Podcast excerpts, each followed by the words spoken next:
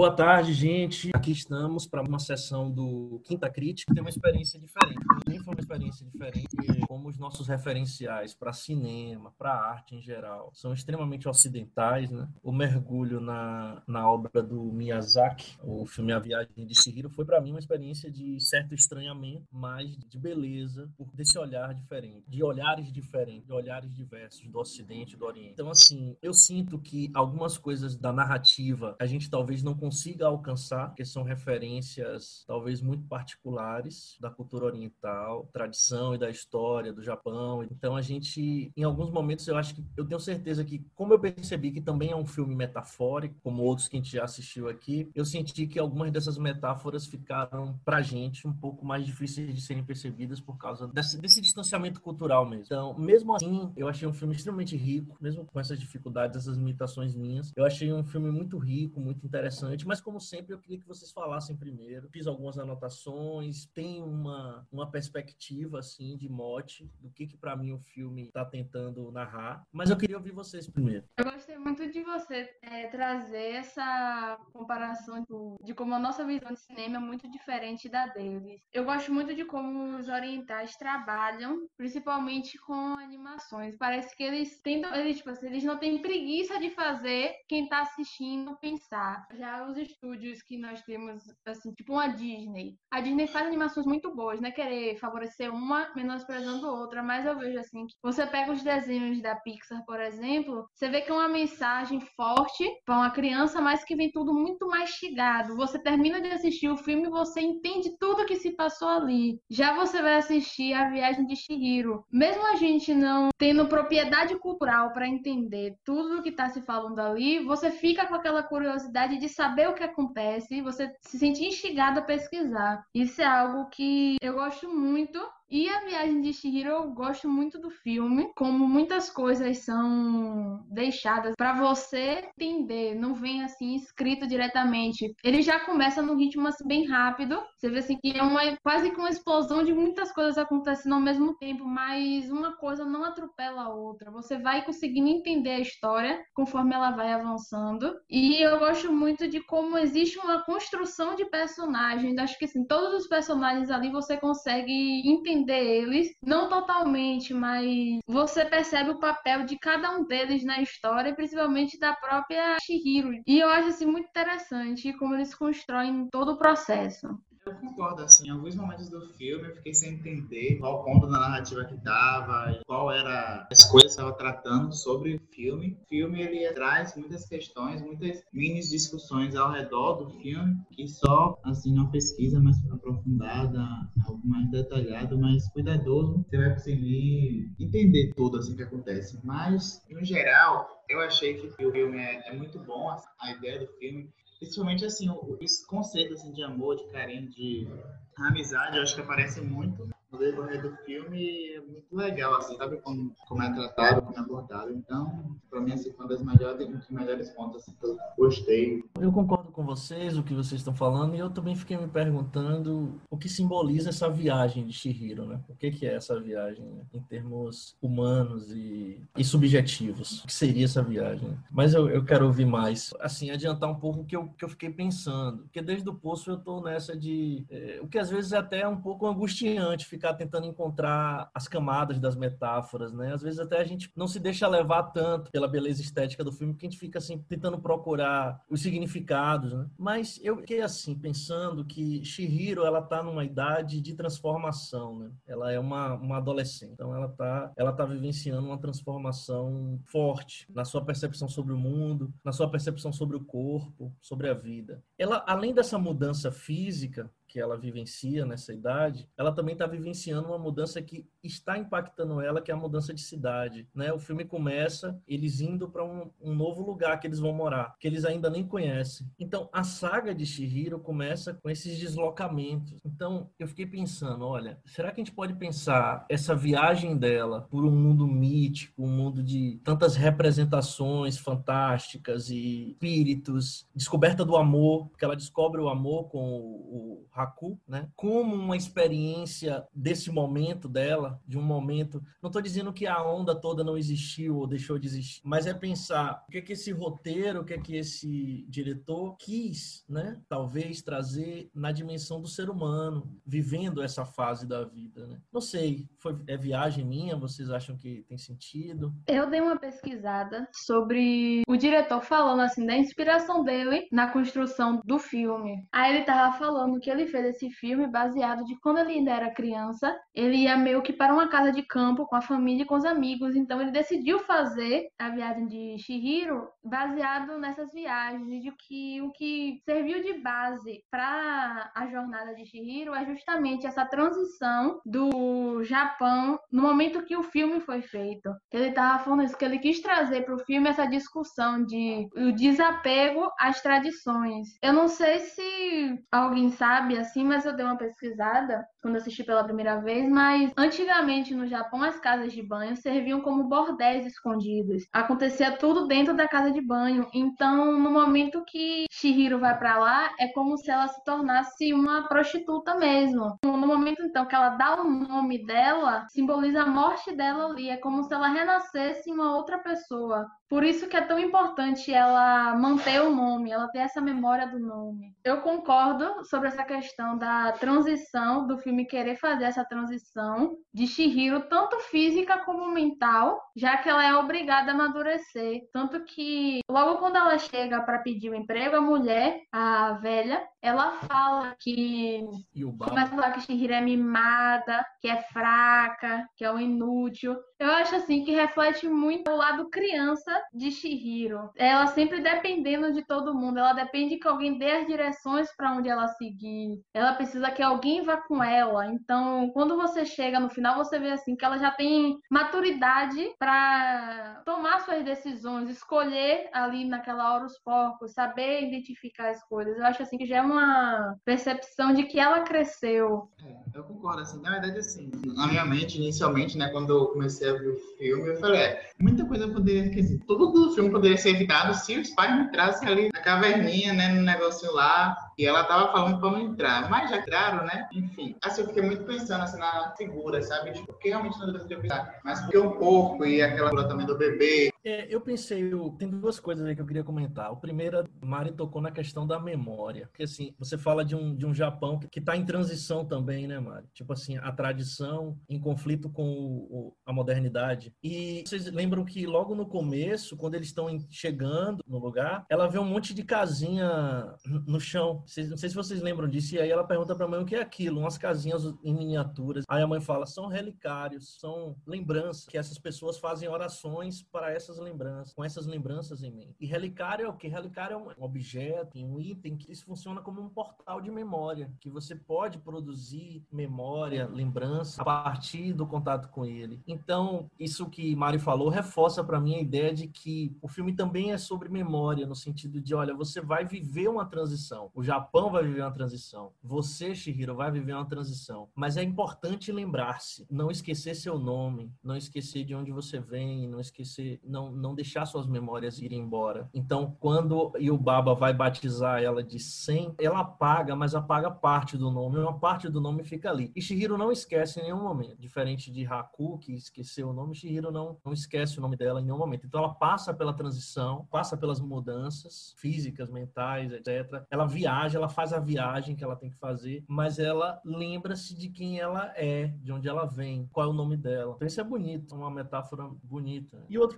comentário que eu queria fazer é dos porcos, porque os pais dela se transformam em porcos a partir de uma ganância por comida, né? Eles comem de uma maneira assim, sem nenhum tipo de limite, enfim, vão se apropriando ali da comida diferença. Então eu achei que o porco, ele de alguma forma designa, e agora tô operando na chave que Mariana trouxe, do, do Japão moderno e o Japão tradicional. Fiquei com isso aqui. Então, a gente pode pensar talvez uma, uma chave explicativa do porco para essa, essa nova mentalidade do capital mesmo, né? dessa acumulação de uma modernidade pautada no dinheiro, pautada no acúmulo, enfim, viajando aqui agora com você. Né? Você está falando dessa questão do porco e eu tô lendo aqui uma declaração do diretor sobre o porquê de ter sido porcos os animais escolhidos. Aí ele fala que os pais de Shihiro se transformam em porcos simbolizam como alguns humanos se tornam gananciosos. E nesse momento que Shihiro percebe que está acontecendo algo de estranho, mesmo ela tentando alertar os pais, os pais se mantêm presos naquela bolha, da mesma forma que os japoneses se mantinham presos presos dentro da, da bolha da transição. Aí eles botam assim que tipo, estamos em uma recessão e não temos o suficiente para comer. Você vê que os pais de Shihiro ali, eles não estavam se preocupando com mais nada. Shihiro ali alertando, tipo, a cidade tá vazia, não tem ninguém aqui. Não como é que essa comida apareceu aqui, mas as pessoas estão apenas preocupadas em comer. Como adultos, eles seriam a primeira pessoa a estranhar aquela fartura de comida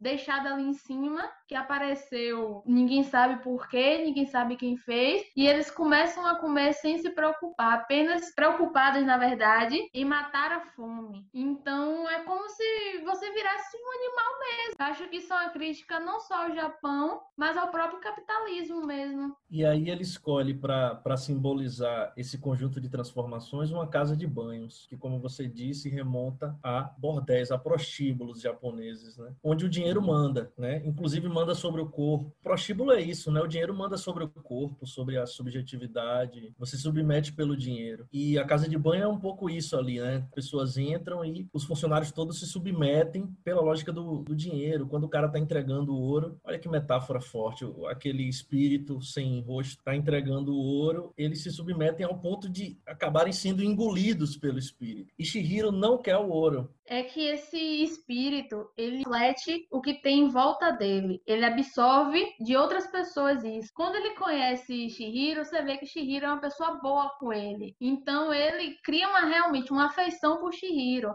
Só que o que esse espírito realmente ele começa a representar quando ele entra dentro da casa de banho, ele faz uma alusão justamente à prostituição, porque ele começa a comprar todas aquelas pessoas, ele tá sempre oferecendo coisas a elas em excesso e ela se nega. E ele fica meio que sem entender direito o porquê ela não tá aceitando. E ele não aceita também a recusa dela. Isso faz uma analogia à questão de ele tentar comprar Shihiro e de como ela sempre se recusa a se vender e ele vai sempre tentando dar mais e mais a ela. Quando ele percebe que as pessoas ali se interessam por ouro, você vê que ele começa a ouro, a engolir aquelas pessoas. E quando o Shihiro se nega, acho pela última vez, a aceitar o ouro, ele se enfurece e ele tá sempre em busca de Shihiro. Tanto que quando o Shihiro consegue purificar ele e ela começa a se encaminhar pro ponto do ônibus, acho que a Rin fala com ela que ele tá seguindo. Aí Shihiro comenta que ele não pode ficar na casa de banho porque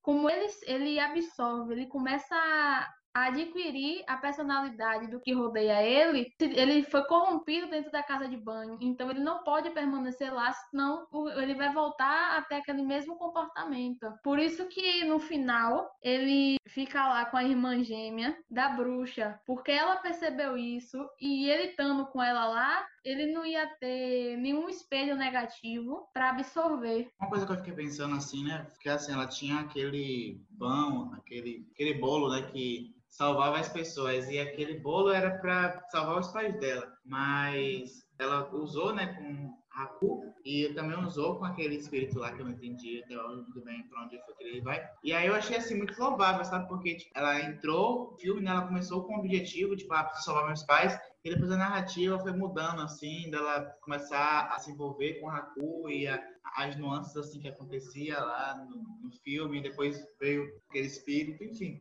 Eu acho isso bem legal também, de, de, como foi abordado isso durante o filme. E aí tem uma coisa psíquica aí também, né? Coisa, se a gente pensar a viagem dela como uma viagem psíquica, uma viagem de transição, quer dizer, a gente começa as buscas da nossa vida, as referências são nossos pais, né? Para as nossas questões todas. Neles que a gente vai olhar o sentido de mundo. Mas à medida que a gente vai fazendo essas transições, que a gente vai encontrando outros caminhos possíveis, legítimos, nossas referências vão se ampliando. Não que os pais deixem de ser referência. Então começa com a busca pelos pais. Ela começa, mas ela vai entendendo que a vida tem uma complexidade, e ela vai precisar em algum momento oferecer esse bolinho para outras pessoas. Ela descobre o amor ao, ao Haku. Então ela vai entendendo que a vida tem uma complexidade. Eu acho que faz parte da transição dela. Essa desvinculação temporária com os pais. Não é uma desvinculação total, porque depois ela vai reencontrar-se com os pais no final. E é interessante porque você fica com a sensação de que ela só se perdeu por alguns minutos dos pais, algumas horas, né? Eles falam onde é que você estava.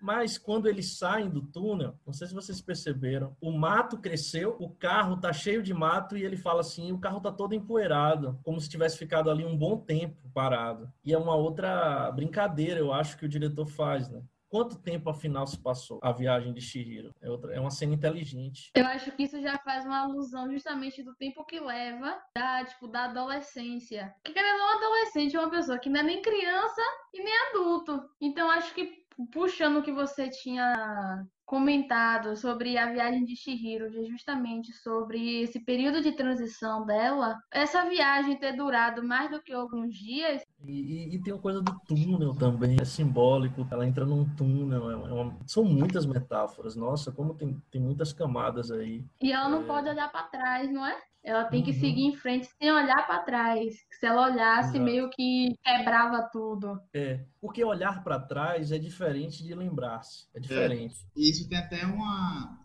Não sei se pode ser, né? Porque assim, é uma cultura oriental mas tem uma referência bíblica, né, em relação a isso, que essa questão do olhar para trás. Tem a, aquela mulher lá que virou sal quando ela olha para trás. Não lembro de que é, mas eu me lembro que existia isso. ela tinha que correr, correr. E ela, quando ela olha para trás, ela virou uma estátua de sal. Então, isso, de Sodoma, de Sodoma e Gomorra. Isso, então essa narrativa, né, do olhar para trás. É porque o, o olhar para trás dá o sentido de dificuldade em dar o próximo passo. É diferente de lembrar. Se a lembrança é importante, mas o olhar para trás, você não consegue ver o que está na frente e aí vai tropeçar. É preciso atravessar o túnel sem olhar para trás. Zeniba, a gêmea da bruxa, ela comenta com Shihiro sobre você não lembrar e você esquecer serem coisas diferentes. Mesmo que você não lembre de uma lembrança, não quer dizer que ela não existiu, ela continua existindo. Você apenas não lembra, mas ela tá lá ainda. Que é quando começa a lembrar qual é a relação dela com Haku. Ela, ela acho que ela questiona Zeniba sobre se ela poderia dizer de onde é que ela conhecia Haku Aí ela pega dessa explicação. Eu achei também assim que volta de novamente para aquela questão do nome. Mesmo que Shihiro não tivesse mais o nome dela, ela ainda lembrava do nome, o nome ainda existia. É, isso me levou também a uma. Eu não sei se, se o diretor faz referência direta a isso, né? Mas quando você fala dessa, dessa conversa entre, entre as gêmeas, é, também aí precisa encontrar uma referência porque gêmeas também. Eu não consegui entender, mas eu acho que não é à toa, acho que nada é inocente, esse cara é muito inteligente para botar de maneira despretensiosa isso ali. Mas quando você fala assim, lembrar da lembrança e do esquecimento, a turma da psicanálise, Freud, tal. Essa turma entende que a gente não, na verdade, a gente pode esquecer, mas a lembrança sempre está em nós, mesmo que no campo do inconsciente, do subconsciente. Então, a questão não é lembrar-se, é o acionamento dessas lembranças. Você pode considerar esquecer-se de alguma coisa, mas você vive uma determinada experiência que aciona uma outra, uma memória de uma experiência já vivida. E aí você se recorda mesmo sem querer, que é essa coisa dos rastros, Mari, que você falou. Quer dizer, você pode a coisa acontecer aconteceu e de alguma forma interferiu em você. E ela pode ser acionada e reacionada, mesmo que você considere que esqueceu de algo. E muitas vezes também o esquecimento é condição para a sobrevivência. Quem vive um, uma situação traumática, eu acho que a própria experiência da adolescência envolve certas zonas de esquecimento para seguir em frente. Então, assim, eu acho que também é um filme sobre memória, sobre lembrança e esquecimento. E uma outra coisa que eu queria falar, tem uma outra cena também que para mim é muito interessante, que é daquele espírito bem, bem lodento que vai tomar o banho na maior banheira da casa, né? Vocês lembram? O que que torna aquele espírito tão asqueroso e que depois ele consegue se livrar? Vocês conseguiram notar isso? Depois da cena do banho, porque a cena do banho termina ela tentando puxar que, que ela imaginava ser um espinho, né? Eu vi alguma coisa na internet, não lembro direito, porque quando terminei o filme eu fiquei meio sem entender o que é que tava passando ali. Eu falei, oxi, entendi nada. Aí eu fui pesquisar e vi uma parte. Mas era que aquela bicicleta, que é o primeiro objeto que, ele, que ela tira, tem um significado. Falando alguma coisa, assim, acho que lá no Japão, essa bicicleta teve algum significado e algum marco. Eu não lembro muito bem. Logo o primeiro objeto que ela tira daquele bicho esquisito. Pois é, e além da bicicleta, Rai, que eu, eu acho que tem realmente uma simbologia específica aí pro autor e tal. Mas além da bicicleta, sai um monte de coisa que fica na sala, fliperama, um monte de bugiganga de metal. Então, assim, naquela onda do porco, essa cena reforça para mim a ideia de que é um filme anticapitalista, né? Quer dizer, aquele espírito ele só consegue se purificar quando ele consegue se livrar das coisas materiais. Que com essa eu vi assim que os dois dragões que aparecem no filme, que é esse espírito do rio e o Raco, eles foram vítimas da ação humana mesmo. Esse espírito do rio, que foi na casa de banho, ele estava fazendo uma crítica à poluição ambiental mesmo, de como as pessoas destroem ambientes naturais para fazerem cidades. Tanto que o que fez Raco ir parar na casa de banho foi justamente terem acabado com o rio dele para levantar apartamentos. Então o filme faz essa crítica. É, mas eu acho que tem a ver com a questão ambiental, mas tem uma questão mais profunda de essência mesmo do modelo. O meio ambiente é agredido, mas eu acho que de alguma forma a alma humana também também agredida, né? Nesse modelo. Eu, assim, super concordo com a ideia de que ali há uma referência à ideia de preservação ambiental. E você lembrou bem do rio, né? O nome de Haku é o nome do rio. E aí ele consegue lembrar, quando ela lembra para ele o nome do rio, ele lembra o nome dele. Bonito isso. De onde ele é, né? O rio é a referência dele. Caetano tem, inclusive, várias músicas que fala dessa referência ao rio Subaé, como o lugar dele, onde eu nasci passa um rio, falando de Santo Amaro. O rio é, é o que canaliza a memória dele. E é muito bonito quando ele fala, lembrei do meu nome, quando ela fala do rio. Então, eu, eu, super concordo com essa ideia da preservação, mas eu acho que a cena ainda não remete só à poluição. Eu acho que remete à, à poluição da alma, sabe?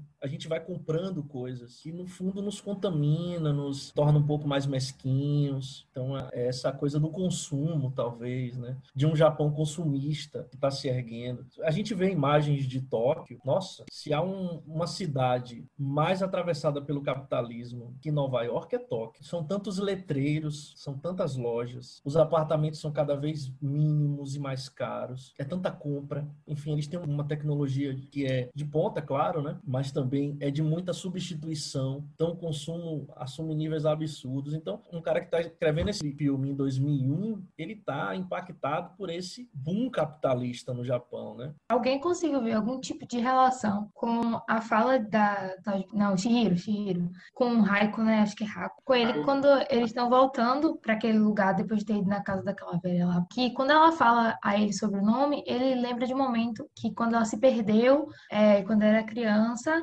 é, que eu acho que ela foi buscar um sapato, alguma coisa assim, aí passa a imagem do sapato, e aí ele fala que, tipo, conhece, logo no começo do filme também ele fala que conheceu ela desde pequena, e aí depois vem fala que ela se afogou nesse rio. Eu não, não, entendi se tem algum tipo de relação, alguma conexão deles dois. É porque Raco é o rio, pô. Ele tem o nome do rio porque ele, ele é como se fosse o espírito do rio. Então foi ele que salvou Shihiro de se afogar. Então, mesmo ele não lembrando do nome, Shihiro ainda tinha ele na cabeça. Porque ela não pode se esquecer daquilo. A única pessoa além dele que poderia lembrar do nome realmente era Shihiro. Tanto que, logo no começo do filme, quando eles se encontram pela primeira vez, ele fala o nome dela e ela pergunta como ele sabia. Aí ele fala que achava engraçado ele gravar o nome dela, mas ele não conseguir saber do nome dele. Interessante essa percepção, né? De que Raco, na verdade, é o espírito do rio e salva ela. Porque no primeiro momento eu pensei como um raio, assim, de Raco é uma figura que tá ali no rio e eles se conheceram porque ele salva ela. Mas é interessante pensar que, como ele é o próprio rio, ele é a divindade, ele é a entidade que salva ela. E ela fala assim: Você me botou no raso, você me tirou do fundo e me botou no raso. É interessante. Perceba que elementos da religiosidade, da mitologia, mitologia no sentido correto do termo, né? Porque há uma compreensão equivocada no mundo de mito como algo falso. Mitos e verdades, né? Comum a gente ouvir isso. E o mito não é uma mentira, o mito é uma narrativa sobre a experiência de um povo, a experiência de uma sociedade. É uma narrativa que tem fundamento histórico, ainda que seja uma narrativa simbólica, mas ela é alicerçada na realidade também. Então, o mito não é uma mentira. Então, perceba como a mitologia oriental, japonesa, é acionada nesse filme, né? A figura dos dragões, as divindades. E perceba como essa mitologia está associada, como outras religiões tradicionais, as religiões africanas tradicionais, as religiões nórdicas, está associada aos elementos da natureza. Como as divindades, os deuses, estão associados a elementos da natureza. Isso é interessante. Estou aqui pensando, no final é um filme delicado, né? Porque ele toca a gente na sensibilidade mesmo. Ele não é direto, ele não corre a experiências da concretude, ele vai te tocando na sensibilidade o filme, né? Observe isso, sinta isso aqui, sinta essa mudança de transição aqui. Quando apaga a luz da casa de banho, a luz da lua aflora. Então, essas sutilezas vão te tomando, vão te trazendo para o filme. Eu fiquei muito com a sensação da casa de banho como um lugar, claro, se a casa de banho é o antigo prostíbulo japonês, como um lugar onde a experiência do mundo, e Shihiro na sua viagem, que é uma experiência com muito lodo, sabe? Viver tem a sua parte enlodante, né? A vida a gente sai na rua e a gente se depara com tanta coisa absurda, com tanta gente disposta a qualquer coisa por dinheiro, falta de solidariedade. Então, essa transição é numa casa de banho, é num lugar onde o dinheiro manda, é ter que dar banho em espírito lodento, sabe? E, e mesmo na casa de banho, tem os momentos em que a sensibilidade de Shihiro tá ali ensinando alguma coisa para o mundo, né? Ensinando alguma coisa para aquela casa. Ó, ela não vai aceitar ouro, ela vai se submeter ao trabalho, mas ela vai lembrar de quem ela é tem uma beleza mesmo nesse filme. Eu, como eu assisti hoje, não deu tempo de ler muita coisa. Eu li apenas um comentário do HuffPost, né, de uma até de um cineclube que o pessoal faz, e aí essa comentarista falando que ela hoje estuda cinema, e eu acho que é cineasta também, além de crítica de cinema, e ela falando que a viagem de Shihiro foi a porta dela para o cinema oriental, para o cinema japonês e para o cinema de produção oriental também, porque é um filme que sensibiliza mesmo. Né? Uma coisa que eu achei interessante foi quando você falou das gêmeas, que aquilo poderia também ser uma representação dos opostos, né? Que, tipo, a Yubaba, ela é uma personalidade, assim, bem forte. Ela também é bem gananciosa, bem pra frente. E a outra é mais divertida, assim, mais leve, no sentido das coisas. É, yin yang. Eu achei isso interessante, como você falou. Exato, essa coisa dos opostos. E veio a referência do yin yang, do símbolo do, da complementaridade dos opostos, né? Que é uma imagem oriental, da tradição oriental, muito forte no Japão. Tá vendo? Sempre preciso aí. É verdade. Eu não lembro exatamente da cena toda, mas logo quando ela, eles chegam na casa de Zeniba, ela explica que ela é gêmea de Ubaba, aí ela comenta algo como se elas fossem o mesmo ser, só que ela não conseguia entender Yubaba, mesmo ela sendo a mesma pessoa. Eu acho assim que já foi ah, esse gancho que Marcelo tá dando de opostos, eu acho que se encaixa muito bem a fala dela. Exatamente, porque os opostos, eles aparentemente são incompreensíveis no sentido de um ao outro, mas eles são necessários que existam juntos, associados. A viagem de Shihiro também é amadurecer para isso para perceber que o bem e o mal são dois lados da mesma moeda, o amor e o ódio estão presentes no, no sentimento humano, é, quem ama odeia também. Vamos lá, vamos ser diretos. Então, eu acho que a presença dessa. E, que é, e é quem conduz o mundo, e o Baba é quem conduz a casa de banho. Então, se a gente entrar nessa viagem que eu propus aqui de pensar a casa de banho como o mundo, Shihiro entrando no mundo e entendendo as contradições do mundo. O que comanda o mundo é essa dubiedade do bem e o mal, da, dos, dos opostos em funcionamento, né? É, o mundo não é um conto de fadas, e aí Shihiro vai ter que entender isso, mas também não é só lodo. Ela, ela vai ter que entender que há uma, uma... O mundo é humano, então haverá sempre esse yin yang em funcionamento, né? Realmente, cara, eu acho que essa coisa dos gêmeos é isso mesmo. Dentro da tradição oriental, eu acho que é isso mesmo. Muito bem lembrado. Tá. É a questão do trem que ela pega para chegar à casa de Zeniba. Você vê que tem vários outros espíritos, só que diferente dos espíritos que tinha na casa de banho, eram espíritos muito parecidos com pessoas, a forma de se vestir, tudo. Você vê assim que eles estão lá sentados, ela passando, mostrando assim, ela vendo aquelas casas. E uma hora que ela para, acho que no primeiro ponto, aí o pessoal pega sua bagagem, desce e tinha uma menina em forma de espírito olhando pro trem. Aí ela meio que dá como se fosse um leve foco nessa menina, enquanto indo embora e a menina olhando o trem passar, que ela que Shihiro tava. Logo depois mostra Shihiro assim, meio que de perfil. Aí vai dando um zoom no rosto de Shihiro e você vê o reflexo de Shihiro no trem. E você vê assim que o reflexo é muito parecido com os espíritos que estavam ali. Eu consegui perceber porque o olho de Shihiro estava diferente da Shihiro em si, tava um olho sem vida. Aí eu pensei assim, será que aquele trem não seria meio que um transporte dos mortos mesmo? Porque Shihiro tava coexistindo ali, porque ela tinha o espírito dela, acho que assim, ela tava coexistindo como Shihiro e como Sen ali. Sen que é um ser que é do mundo dos espíritos, o eu de Shihiro desse lado, e a própria Shihiro, que pertence aos vivos, quando mostrava ela e a sombra dela juntas. É, eu acho que tem uma força mesmo aí. Inclusive, assim, se é um trem que carrega.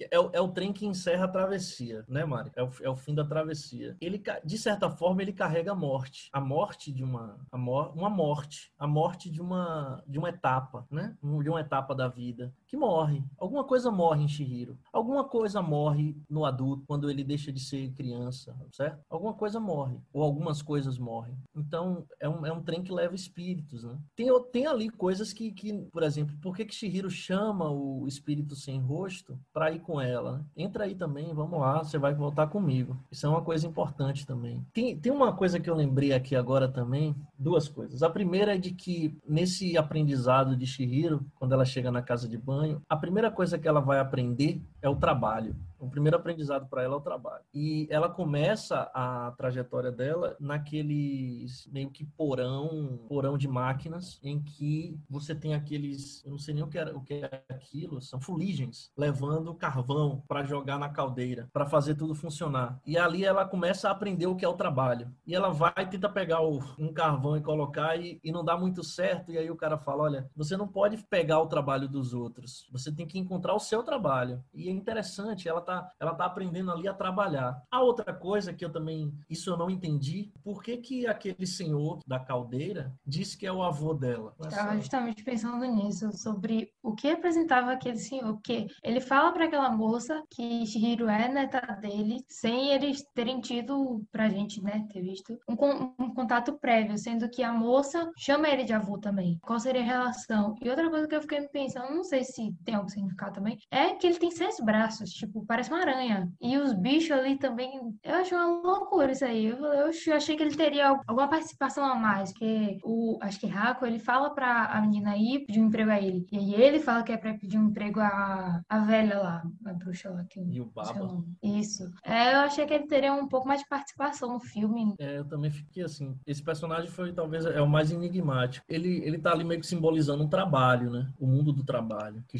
eu achei ele parecido com uma máquina, porque você via ali que ele estava fazendo mil e uma coisas ao mesmo tempo. Aquelas fuligens, eu posso estar errada, mas eu achei assim que parece muito os trabalhadores. Você vê assim que eles vão pegando todos ordenadamente, fazendo aquele mesmo movimento de forma repetitiva, até que Shihiro chega e ajuda aquela fuligem que não tinha conseguido carregar aquela pedra. Tudo que eu acho muito bonito a parte que eles olham para Shihiro e começam a largar as pedras achando que ela vai fazer o trabalho deles e o Kamaji chega e interrompe ela dizendo a primeira a primeira pedaço de carvão que ela pegou, se ela tinha começado o trabalho, ela tinha que terminar. Mas quando ela tenta fazer isso de novo, aí ele repreende ela dizendo que é para ela procurar o trabalho dela e deixar as fuligens fazerem os trabalhos dele, porque se eles não fazem a tarefa, o feitiço deles acaba e eles meio que parece que param de existir. É como se a existência deles, deles fossem exclusivamente fazer aquele trabalho. Se eu não me engano, o velho chamava ele de escravo, né? É, isso é, é meio forte ali, até meio complicado de entender. Como se o velho estivesse passando a mensagem de que eles estão ali para aquele trabalho. Né? Foram definidos para aquele trabalho, que eles precisam fazer aquilo, e Shihiro tem que procurar uma outra coisa. E tentando entender também.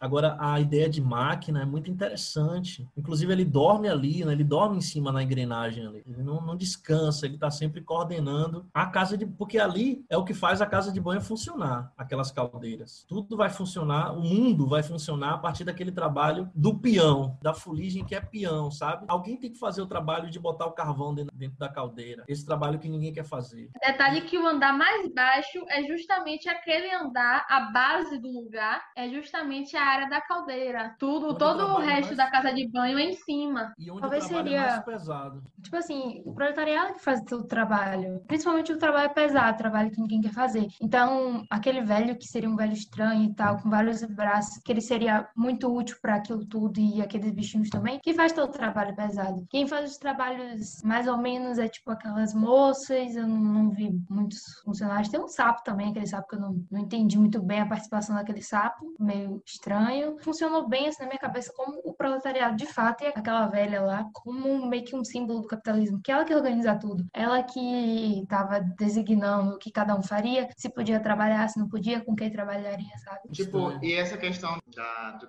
assim, das pessoas, né?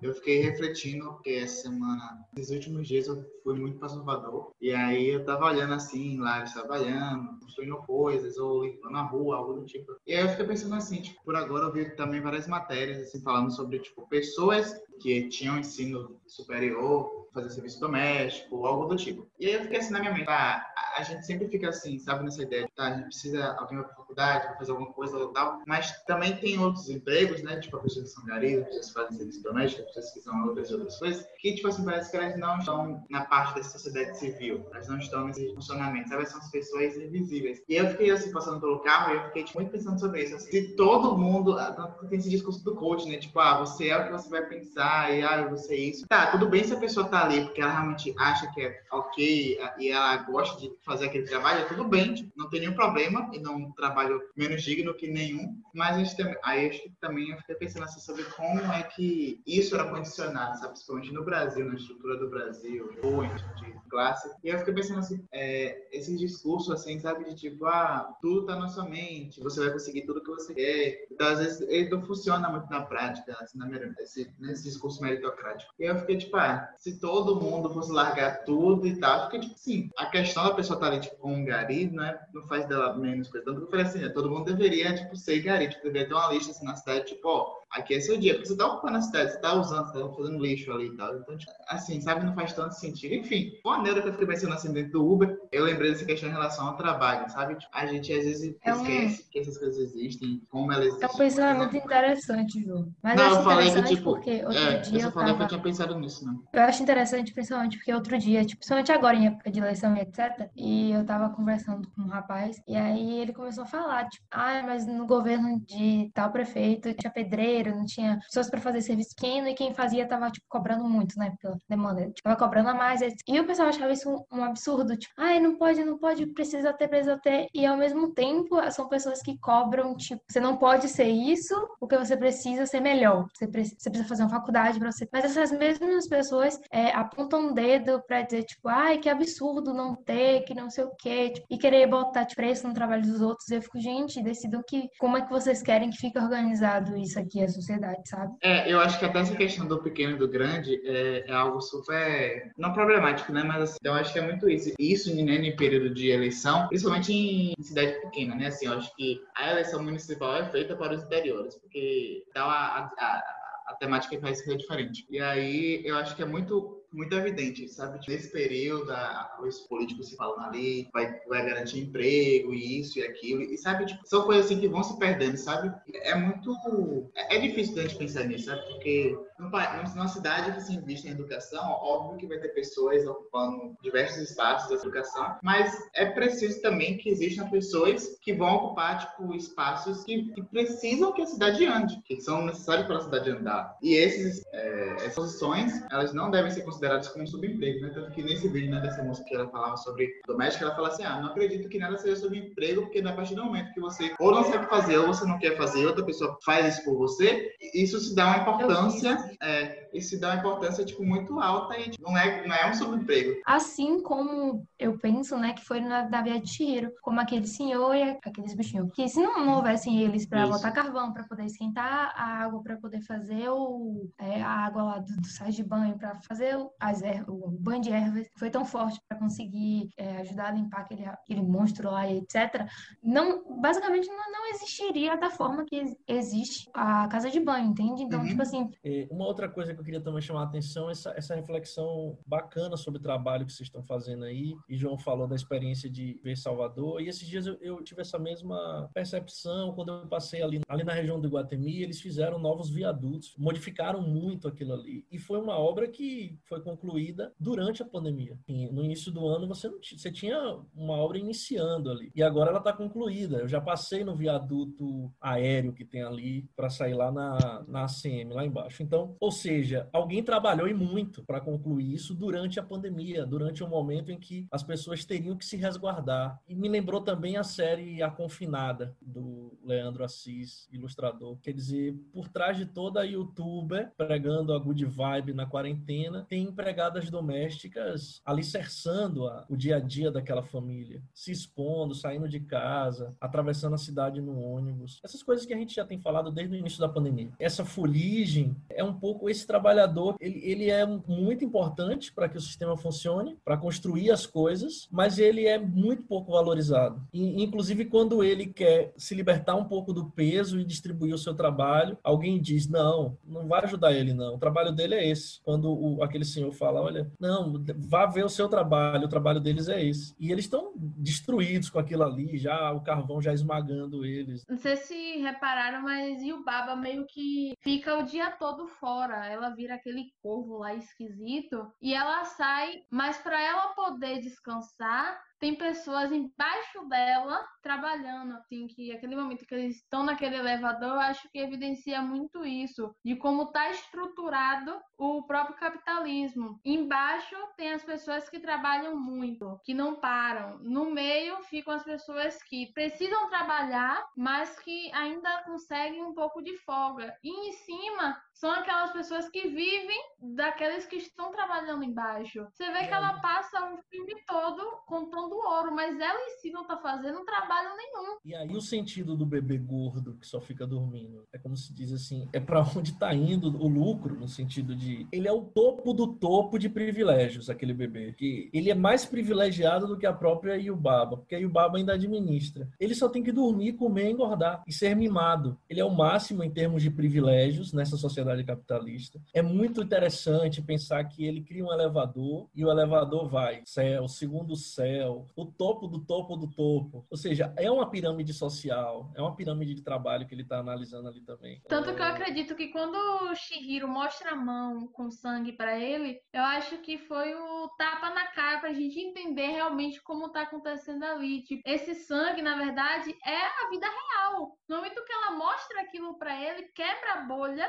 em que ele estava vivendo. Tanto é que no, no final, ele, que a irmã boazinha transforma ele no rato, ele vai super feliz com, com o mosquitinho lá, saindo e, e, vai lá na casa da moça. Depois acho que ele volta, né? Mas acho que ele continua rato, né? Não... É, e ele, quando ele volta para Yubaba, ele teve um aprendizado também. Ele sair desse, dessa redoma de privilégio e viver um pouco a vida, ele fala para ela, mas foi divertido. Tipo assim, ver o mundo foi divertido. Tava numa bolha de privilégio, só dormia e pedia o que eu queria, mas eu não conhecia nada, não fiz nada. É muito boa. Essa, essa referência do sangue foi muito boa. Ela, ela mostra, rapaz, tem alguém morrendo para você estar tá privilegiado assim, né? É e ele ainda fala que ele ia chorar porque ela não queria brincar com ele. Tipo assim, quando alguém se negou a algum é. pedido dele, que a Luana fazia tudo para ele, ele ficou assim, meio que em choque quando alguém negou algo a eles. É, ele ainda fala assim: eu vou quebrar seu bracinho, né?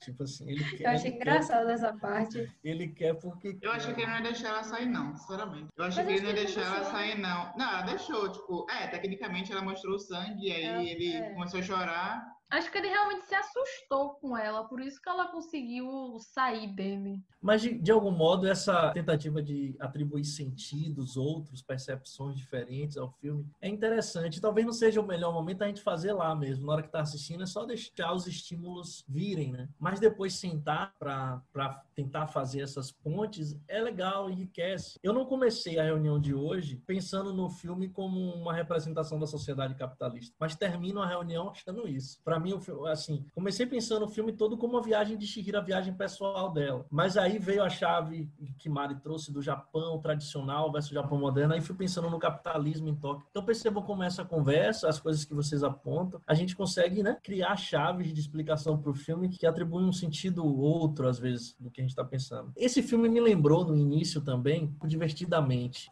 porque o Divertidamente também fala da transição, não sei se alguém viu aqui, fala da transição de uma adolescente que vive uma experiência de mudar de cidade e ela tem que lidar com as emoções dela. A Disney mastiga mais, como Mariana falou. Então, ela tem que entrar em conflito, ela tem que viver a emoção, o sentimento de perda, ela tem que viver isso para passar a transição dela também. É, quer dizer, divertidamente lembra um pouco Shihiro, porque divertidamente é de depois. Talvez até tenha uma, uma inspiração de ocidentalizar um pouco essa narrativa da viagem de Shihiro. Mas eu... eu acho que a gente pode comparar assim, Bruno, de como é, o Ocidente e o Oriente trabalham o amadurecimento de uma criança. Eu achei a viagem de Shihiro algo mais profundo, mais complexo do que divertidamente. Tanto que eu acredito que a viagem de Shihiro não é um filme assim que você senta para assistir a primeira vez e você consegue entender tudo o que está acontecendo ali. É um filme que você precisa ir reassistindo e reparando em cada detalhe de uma forma diferente. Porque a gente sabe que tem que são tradições de cinema muito diferentes, né? Uma coisa que eu estava pensando também que reforça a ideia ideia de que a viagem de Shihiro é uma viagem sobre adolescência, é uma viagem sobre transição da adolescência, é que o lugar que ela acessa para iniciar a viagem é um parque de diversões abandonado. É um lugar de divertimento infantil, mas que está abandonado. Ou seja, ele já não vive mais a brincadeira, ele está num processo de abandono. Passar por um rio também para chegar até a ilha. Eu não sei exatamente como os japoneses encaram isso, mas eu acredito que seja nessa mesma linha, porque acho que os egípcios trabalhavam muito nisso, de que um lado do rio representa os vivos e um lado representa os mortos. Então, um lado meio que representaria Shihiro criança e o outro a Shihiro adulta. Eu vi algo também sobre aquela frase que fala quando você passa pelo rio, primeira vez é uma coisa, depois você passa outra, que depois nem você nem o rio são o mesmo, alguma coisa assim. Exato. O rio significa mudança, né? Fica faz sentido, né? Já que. É, total. Entra... Então, valeu, galera. Vamos encerrando aqui, viu? Tchau. Notícias. Tchau. Tchau. Beijos. Foi ótimo de novo.